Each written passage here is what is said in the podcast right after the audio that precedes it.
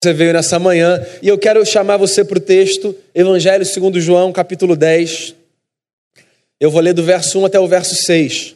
A gente encerrou na semana passada uma série de mensagens chamada Cultura do Reino. No próximo domingo a gente vai começar uma nova série de mensagens, preparando o nosso coração para a Páscoa.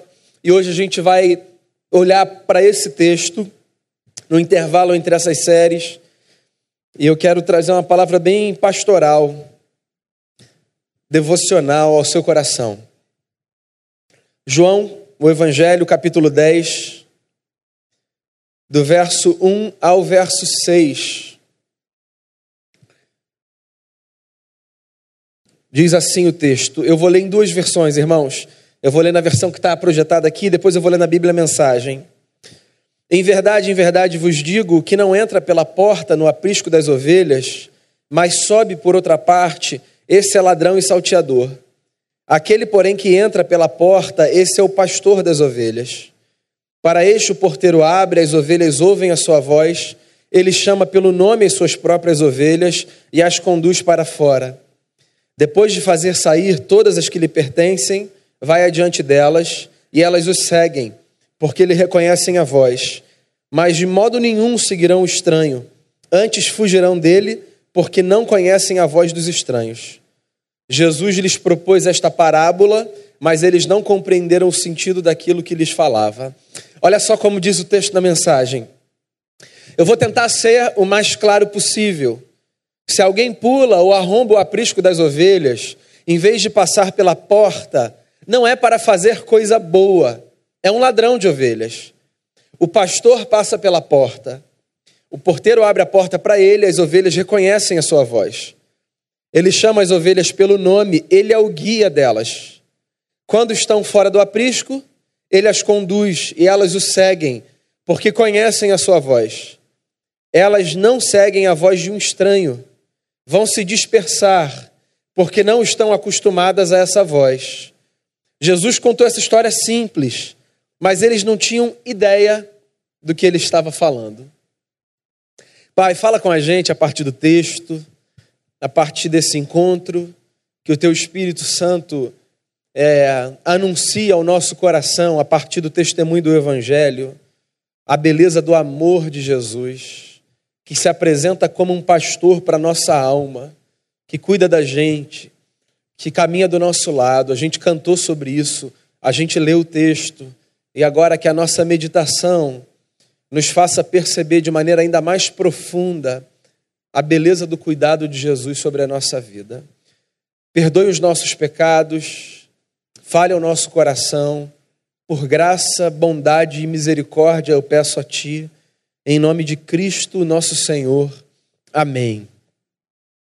Jesus era um exímio contador de histórias. Eu acho que disso ninguém aqui tem dúvida, né? Mas é muito curioso perceber nos evangelhos como muitas vezes as histórias que Jesus contava não eram compreendidas pelas pessoas. João, por exemplo, registra mais uma história contada por Jesus, uma parábola, e diz assim no final: eles não entenderam absolutamente nada que ele dizia. A Bíblia faz algumas analogias para tentar levar a gente a perceber que tipo de relação Deus trava com os homens. Dentro das metáforas apresentadas pela Bíblia para descrever a relação de Deus com a humanidade, existe a metáfora do pastor e das ovelhas. E ela é muito simples e, ao mesmo tempo, carrega em si uma força muito grande. Ela é escolhida por Jesus, dentre outras razões, porque esse cenário fazia parte do cotidiano daquele povo. Nós somos gente urbana do século 21. E não estamos acostumados a ver na nossa rotina diária um pastor cuidando de ovelhas. Mas o interlocutor de Jesus na Palestina no primeiro século, ou alguém do mundo antigo que vivia em Israel, estava muito acostumado com a ideia de um pastor que passava cuidando das suas ovelhas no pasto. Jesus se apropria dessa imagem para descrever a relação que Deus tem com os seus filhos e filhas. Se você conhece um pouco do reino animal, você já deve ter se perguntado o porquê da escolha dessa analogia para descrever a relação de Deus com a humanidade. Afinal de contas, entre os animais, as ovelhas não são objeto de destaque por alguma característica muito forte que elas têm. Por exemplo, a gente se utiliza do símbolo da força do leão para transmitir alguns, algumas mensagens. A gente fala da astúcia da serpente, a gente fala do companheirismo do cachorro. A gente fala da sagacidade da águia. A gente fala da agilidade do leopardo e de outros animais. Da ovelha a gente não fala. Porque as características predominantes da ovelha não são características positivas, mas negativas. A ovelha, por exemplo, é um animal que precisa de muito cuidado pelas suas limitações. Ela precisa ser conduzida de perto, porque ela foge, ela se desvia. Ela precisa de muita insistência na condução. Definitivamente, a analogia de um pastor com ovelhas não é uma analogia que nos enaltece, que nos destaca virtudes, forças. Pelo contrário, é uma metáfora que faz perceber a demanda que a gente tem de cuidado para a gente seguir numa direção correta. Eu disse a você no início da fala, Jesus era um exímio contador de histórias. E eu acho particularmente que ele escolheu a dedo esse desenho de um pastor e das ovelhas para descrever a relação que Deus tem com a humanidade e que ele desejava ter com os seus seguidores. Os evangelhos, por exemplo, falam de certa vez quando Jesus chegou numa cidade, viu as multidões e se compadeceu delas, porque elas eram como ovelhas sem pastor. Lembra disso? Pois bem, essa fala não é uma fala fofinha, bonitinha. Essa fala é a fala de um desespero. Como se ele estivesse dizendo o seguinte: como essa gente não tem quem cuide dela? São como ovelhas sem pastor. Ou seja, estão correndo todos os riscos. Podem se perder, podem se ferir, vão seguir na direção errada. Tendo esse cenário como pano de fundo, Jesus então conta essa pequena parábola. Só para esclarecer, se você não faz parte de um povo que se debruça constantemente sobre os textos, as parábolas eram pequenas histórias do cotidiano que se pretendiam nesse papel de enunciar verdades ocultas aos olhos das pessoas.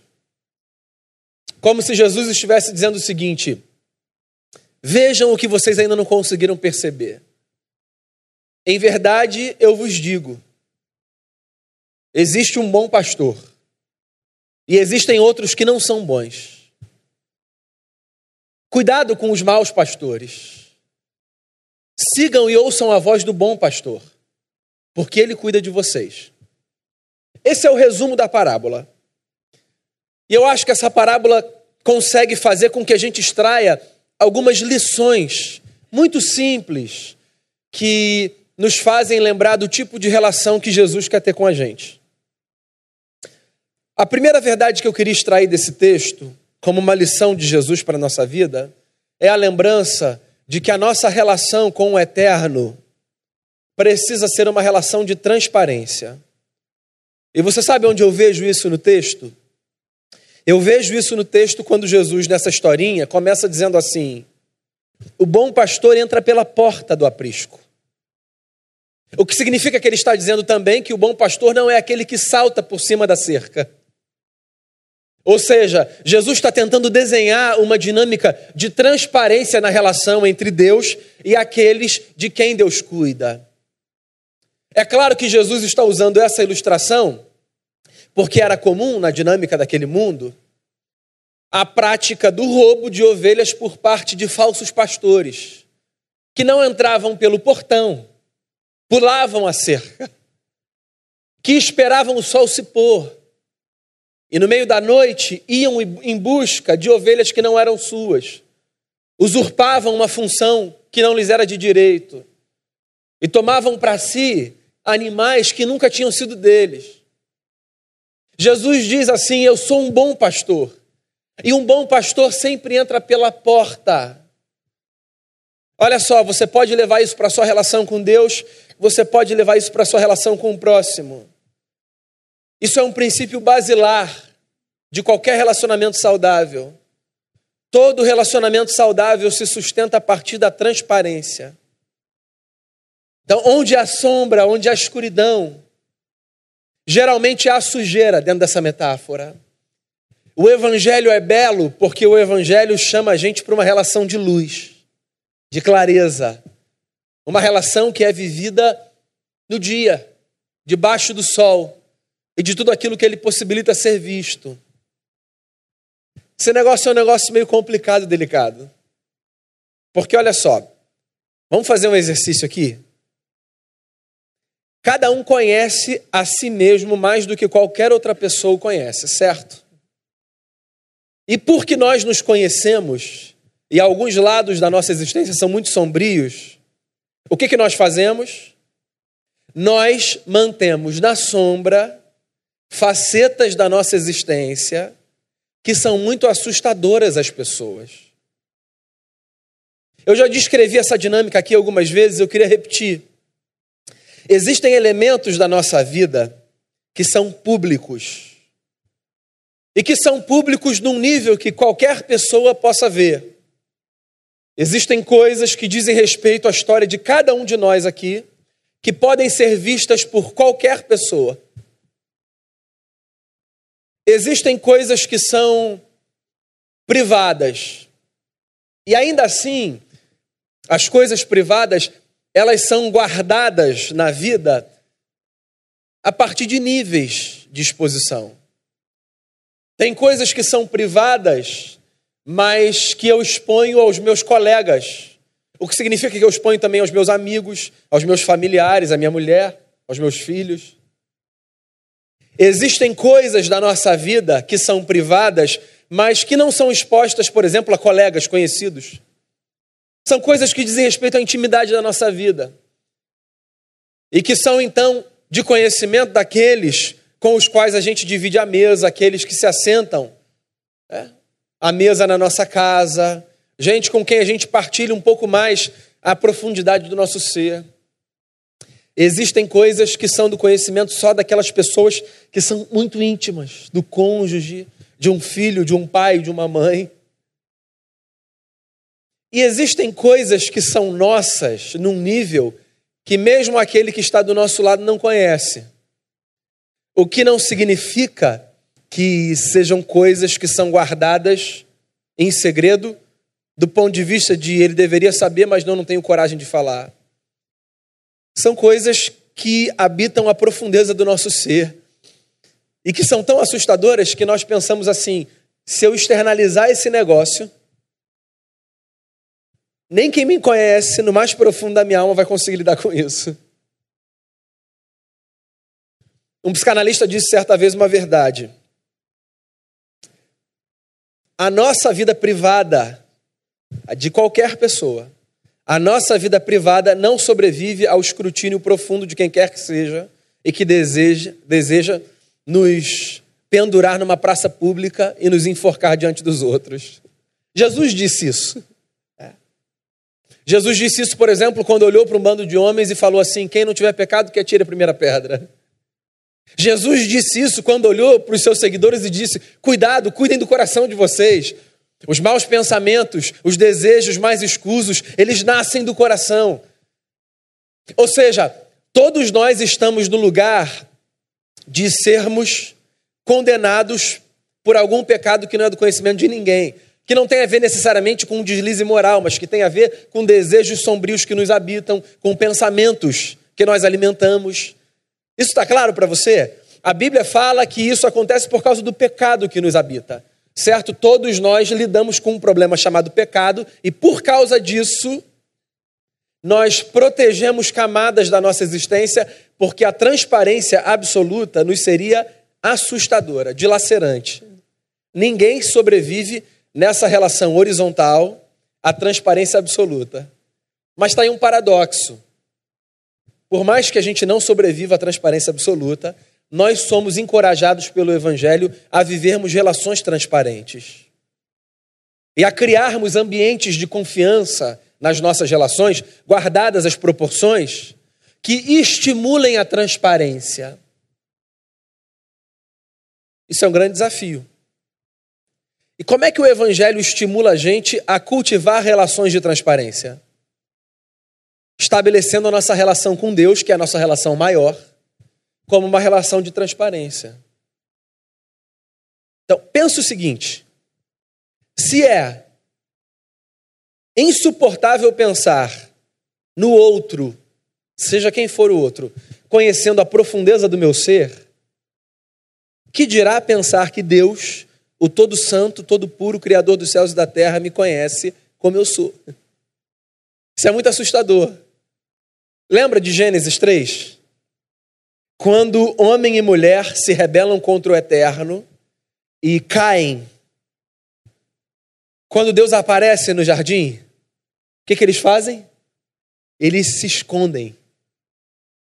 Que é uma forma de Moisés dizer para a gente o seguinte: a exposição da nossa alma aos olhos de Deus, ela é muito assustadora, ela é muito embaraçosa. Adélia Prado disse isso uma vez, né? Que a verdadeira nudez não é a nudez anatômica. A verdadeira nudez é a nudez da alma. Ela nos expõe muito mais do que a nudez anatômica.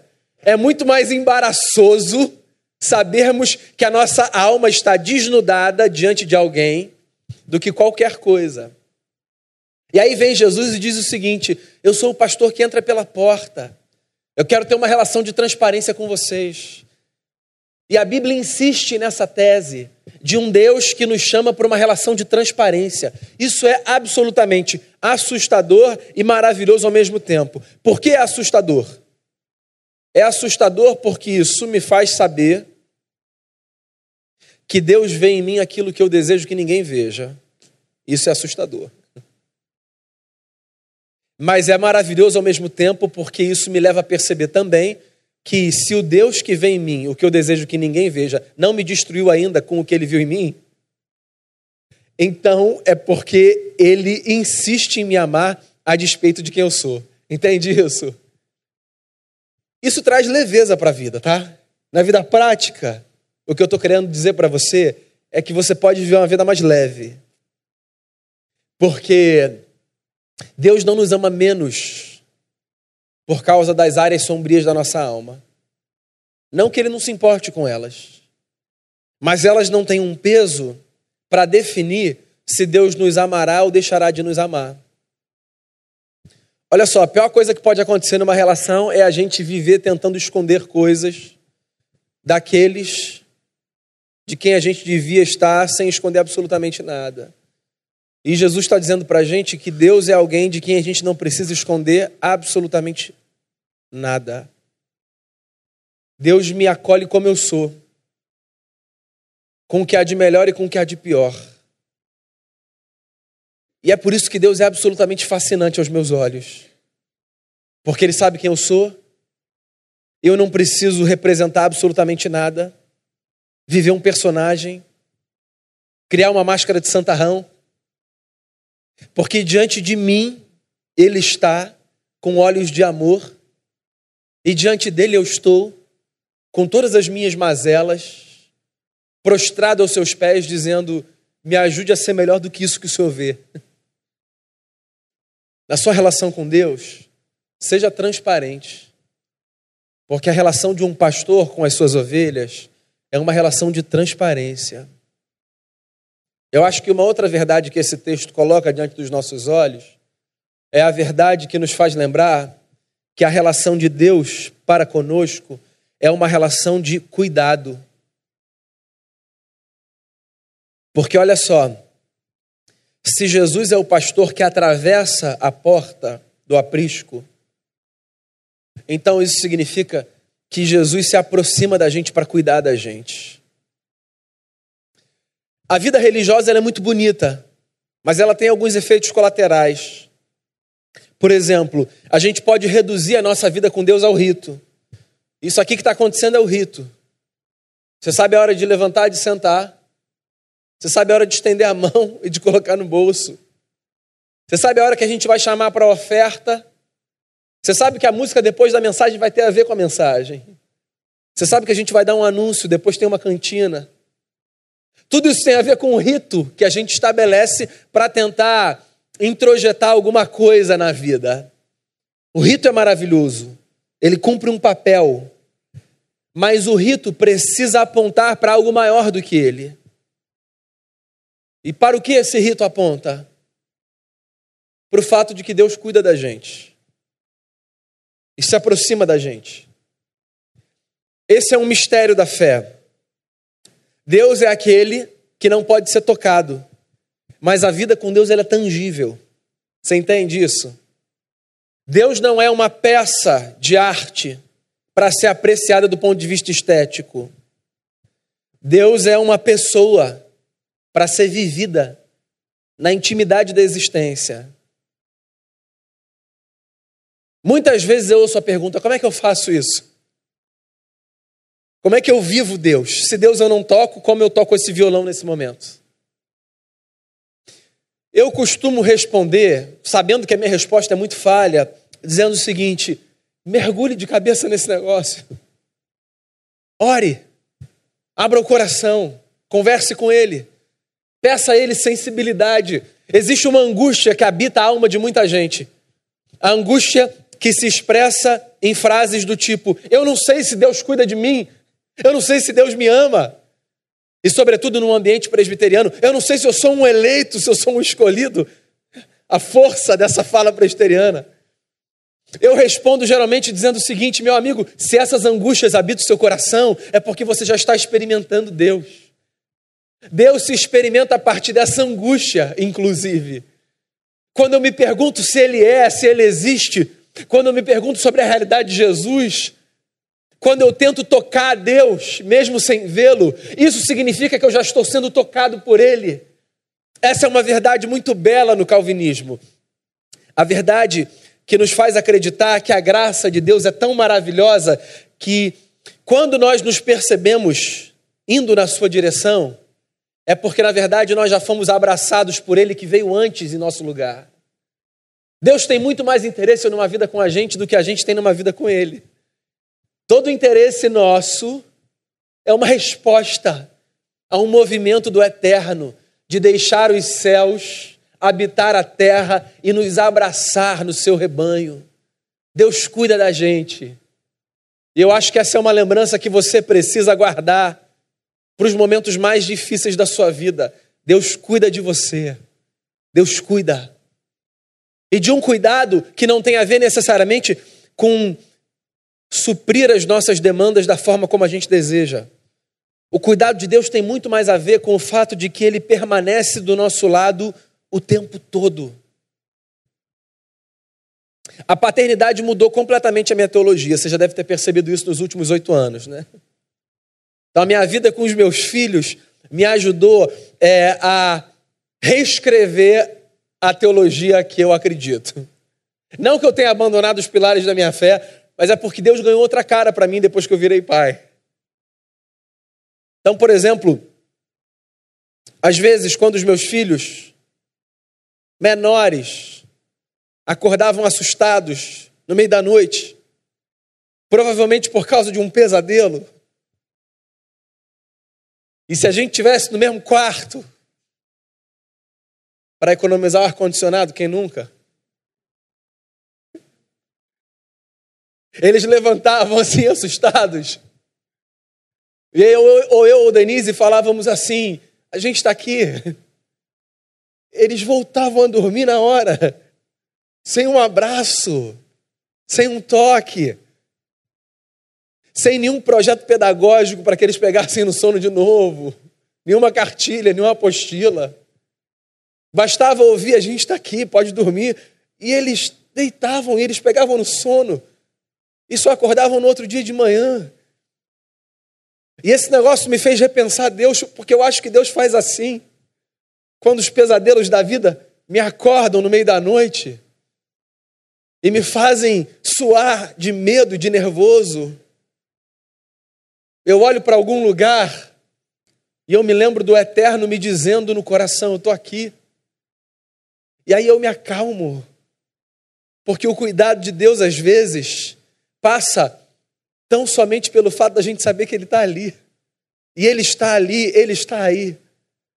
E Ele sempre estará onde você estiver, porque Ele é um pastor que cuida, que entra no aprisco, pela porta, na luz do dia, e que está do lado.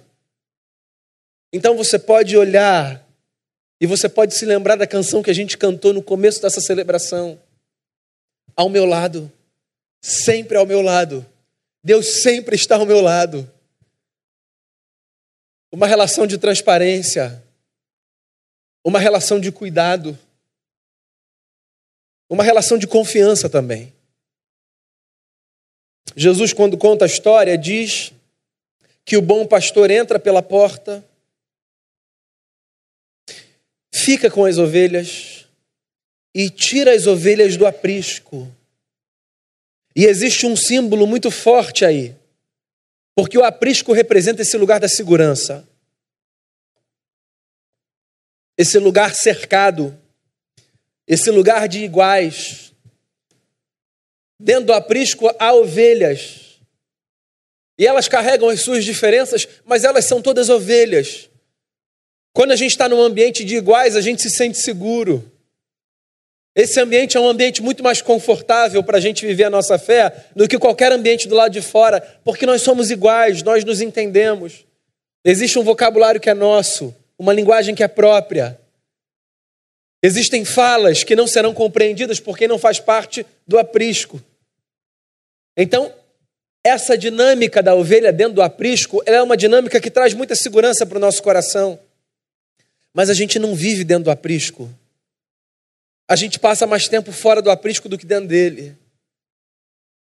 E aí, a vida com Deus, ela se estabelece a partir de uma relação de confiança, porque do lado de fora do aprisco, tudo é muito sombrio. Assusta. Dá medo. Os inimigos ficam muito maiores. Sabe aquele negócio? De que do lado do grandão a gente cresce, porque o grandão está ali para garantir. Mas quando a gente está sozinho no mundo, a gente redimensiona a nossa estatura, porque sozinho é mais difícil enfrentar a vida. O lado de fora do aprisco é esse lado sombrio, assustador, amedrontador. Mas a história de Jesus fala que Deus não permanece no aprisco quando a gente sai. Deus sai com a gente. E o que faz com que a gente permaneça com Deus do lado de fora, dentre outras coisas, a partir de uma perspectiva humana, é a confiança que a gente deposita nele. No fato de que ele sabe o que ele faz, para onde ele leva a gente, como ele conduz. Esse é um dos grandes mistérios da fé, gente. Olha só. Eu já abandonei há muito a tentativa de dar resposta para todas as perguntas que me fazem, sobretudo perguntas que dizem respeito ao porquê dos sofrimentos na vida. Eu cedo abandonei esse lugar. Esse lugar de querer apresentar respostas sistemáticas e fechadas que expliquem a razão do sofrimento. Eu acho que a gente tem muito mais chance de errar do que de acertar quando a gente tenta responder essas perguntas. Agora, você sabe qual é uma das respostas mais bonitas que eu ouço das ovelhas de Jesus de Nazaré? Em face do sofrimento que atravessam? Uma das respostas mais bonitas que eu ouço com frequência é: Eu não sei porque isso está acontecendo, mas eu confio naquele que me conduz. Ponto. É simples, né? Mas do ponto de vista existencial, isso pede da gente uma força que nem todo mundo tem. É simples do ponto de vista da retórica, confio. Mas do ponto de vista prático, isso demanda da gente uma complexidade que nem todo mundo tem disposição de oferecer. Então, você olhar para os dilemas da vida e falar assim: eu confio no Senhor, é de assustar qualquer um. e, na minha opinião, é um dos exercícios mais bonitos da fé. Porque olha só, confio no Senhor, não sei se você sabe disso, não é uma fórmula mágica para dizer, não, não, não, Deus está vendo essa minha confiança, no final vai dar tudo certo. Não é. Confio no Senhor pode ser, inclusive, o discurso de toda uma vida. De toda uma vida. De gente que confia no Senhor a vida toda sem ver aquela pergunta respondida. Entende isso? Mas a pessoa está ali, ó, numa jornada de confiança. E eu acho que o que sustenta a nossa vida com Deus é essa capacidade de confiarmos no cuidado de Jesus. Porque olha só, perguntas sobrarão do lado de dentro e do lado de fora. Basta que você olhe para Jó. O enigma do Velho Testamento de uma vida, me perdoem a força da expressão, desgraçada. A gente precisa ler Jó. A gente precisa, definitivamente a gente precisa ler Jó. O livro de Jó é uma das tragédias mais complexas das Escrituras Sagradas. Jó nunca entendeu a razão do seu sofrimento. Jó nunca falou o nome do diabo. O diabo aparece no livro de Jó, nos dois primeiros capítulos que por sinal são os capítulos que descrevem o que Jó deveria saber para viver um pouquinho mais em paz, mas nunca soube. Porque olha só, você lê o livro de Jó. Você sabe, vou resumir aqui de maneira muito simplista, que o livro de Jó começa com a descrição do pano de fundo de todo o enredo, certo? E o pano de fundo é: um dia Deus estava ali, os servos de Deus vieram, Satanás veio entre eles, e uma conversa aconteceu, e, bem aspas aqui, tá? uma aposta foi feita, bem aspas. É. É. Meu servo é o homem mais íntegro da terra. Satanás diz assim: Eu acho que não. Eu acho que tem a ver com o dinheiro que ele tem no bolso e com o fato de que ele tem uma família bonitinha e organizada. Se o senhor tirar tudo isso, eu tenho uma tese. Eu acho que ele vai blasfemar na face do Senhor. E aí, a história se desdobra, né? De um homem que se vê atropelado por uma série de fatores vis de uma magnitude que, que faria muita gente desistir da vida dando um tiro na própria cabeça. Jó faz uma série de perguntas. Jó se indigna, Jó Jó tenta colocar Deus na parede, Jó encontra amigo, Jó se afasta de amigo. Jó acerta, Jó erra. Você já percebeu que Jó não chama o diabo para conversa? Jó não fala assim, ó, tem alguma brecha aqui na minha vida. Jó não fala, Satanás aqui sempre tentando me dar uma rasteira, o diabo que fez isso. Ou o diabo que colocou isso na minha vida. Jó enxerga o mundo a partir de uma outra perspectiva. Jó vê Deus na sua história. E Jó quer entender diante de Deus por que, que isso está acontecendo.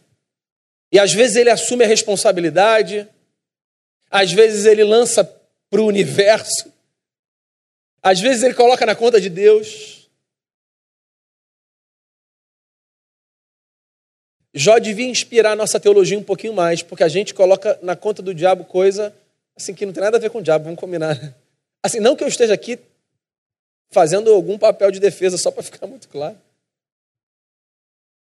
Olha para Deus. Entende? Vive a sua vida com Deus. Tenta entender os dilemas é, conversando com Deus. Ele é o seu pastor, ele cuida de você.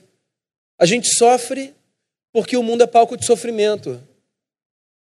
Ontem eu conversava com uma pessoa que recebeu um diagnóstico terrível de câncer. E você acha que essa pessoa não estava sofrendo? É evidente que estava. Mas você sabe o que ela me disse? No meio da força da sua fé, Daniel, esse negócio está acontecendo comigo porque doença só dá em gente, não dá em poste. E é isso. Isso não alivia o fato de que, de que a doença nos faz sofrer. Mas isso tira da nossa cabeça uma série de angústia que a gente não precisa carregar. A gente sofre porque quem sofre é a gente, não é poste. Mas Deus está com a gente. Ele é o nosso pastor. E é por isso que a gente pode confiar nele. E eu acho que tem uma última lição, eu encerro com ela. De tantas outras que a gente podia tirar do texto. A nossa relação com Deus, além de ser transparente, além de ser de cuidado, além de ser de confiança, ela precisa ser uma relação de aliança. Eu acho que esse é um dos pontos mais difíceis da gente entender. Porque nós não somos as melhores pessoas para entendermos a aliança. A humanidade não sabe lidar muito bem com isso. E o Antigo Testamento está aí para mostrar isso para a gente. Deus, o tempo todo no Antigo Testamento, chama o seu povo de infiel. Porque era gente que prostituía sua relação com o eterno, confiando em outras coisas.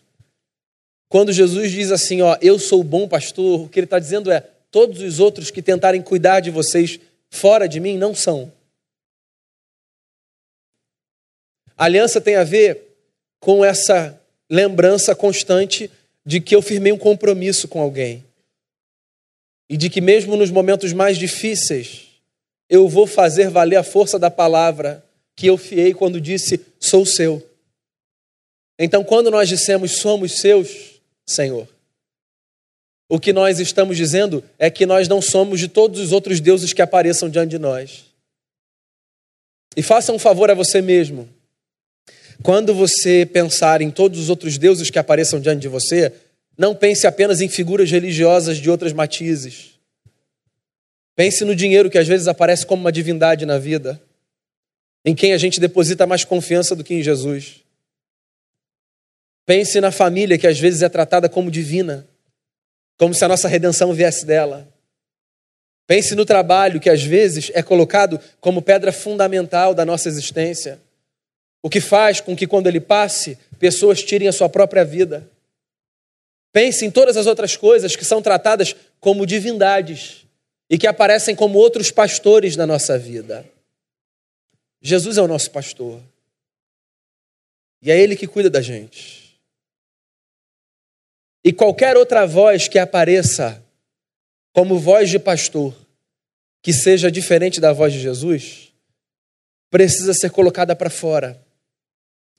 Porque qualquer outro pastor que não Jesus, que tentar assumir esse lugar na nossa vida, não entrou pela porta do aprisco, pulou a cerca. Ouça a voz de Jesus, Ele é o seu guia. Qual é o meu desejo nessa manhã? O meu desejo é o de encorajar você a mergulhar de cabeça nessa história de viver com Deus. Como é que você vai fazer isso? Abrindo o coração para Jesus. Leia os evangelhos. Ore. Peça a Jesus em oração para mudar a sua vida por dentro e para preencher o que quer que haja de vazio no seu interior. Seja transparente com Ele. Dele você não precisa esconder absolutamente nada. Até porque tentar esconder alguma coisa de Jesus é como brincar de pique-esconde com uma criança que tapa os olhos e diz: Pode sair, já me escondi. Deus nos vê e ainda assim nos ama. Deus cuida de você. Ele está do seu lado. Confie nele. Porque do lado de fora do aprisco, o mundo é muito sombrio. E não ouça a voz de nenhum outro pastor que tente assumir o lugar do Nazareno na sua história. Jesus é o bom pastor. Os pastores humanos que você tem são equipe auxiliar de Jesus de Nazaré. Os irmãos e as irmãs que cuidam de você são equipe auxiliar de Jesus de Nazaré. Na vida, a gente olha para ele e a gente diz: esses passos eu vou seguir. Confie no Senhor e você não se frustrará porque Ele dá a vida pelas ovelhas. Vamos orar?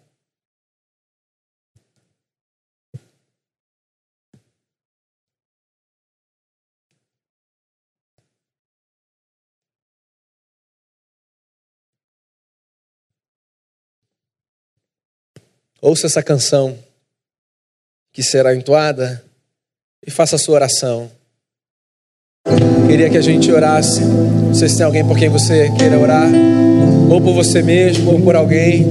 Mas eu queria convidar você para vir aqui à frente, se você deseja uma palavra de oração. A gente vai colocar a nossa vida e a nossa confiança em Jesus, nosso Senhor. Queria orar por você também que deseja dizer: Seja Jesus o meu pastor. Vamos colocar a nossa confiança nele. Esse é um dos exercícios mais bonitos da fé. Capacidade que a gente tem de renovar a nossa confiança nele nos dias mais difíceis.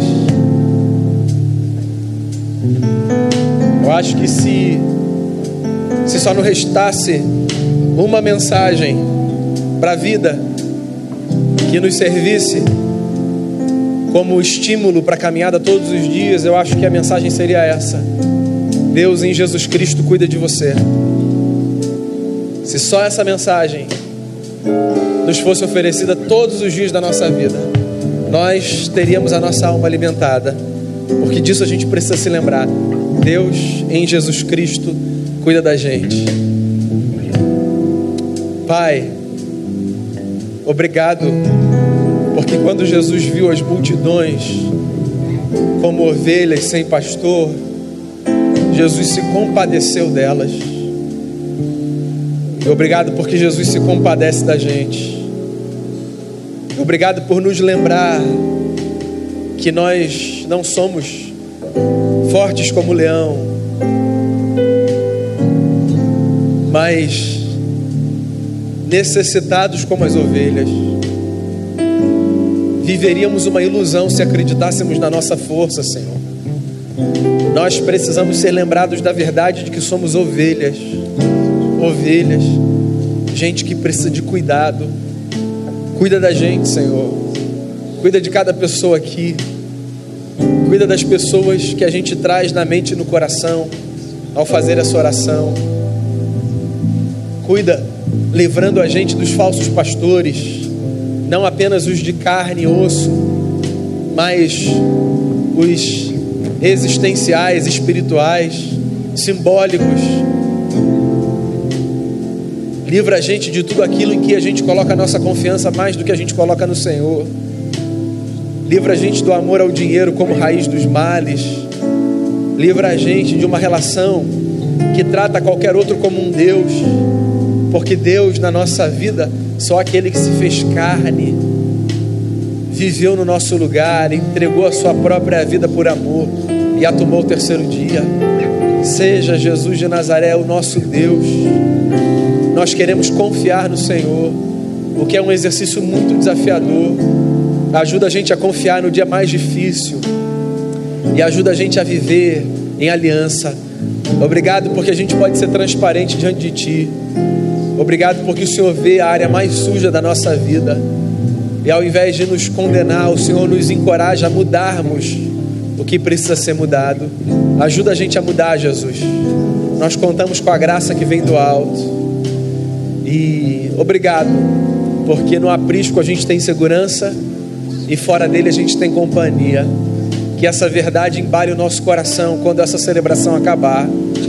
Que quando todas as luzes desse prédio foram, forem apagadas, que a gente se lembre não vai ser necessário esperar o próximo domingo para a gente encontrar o Senhor, porque com cada um que sair daqui, o Senhor vai sair do lado, como essa companhia santa que traz paz, e é a ela que nós nos apegamos, agradecendo a Ti pela beleza da vida com Jesus, no nome dele, o nosso Redentor.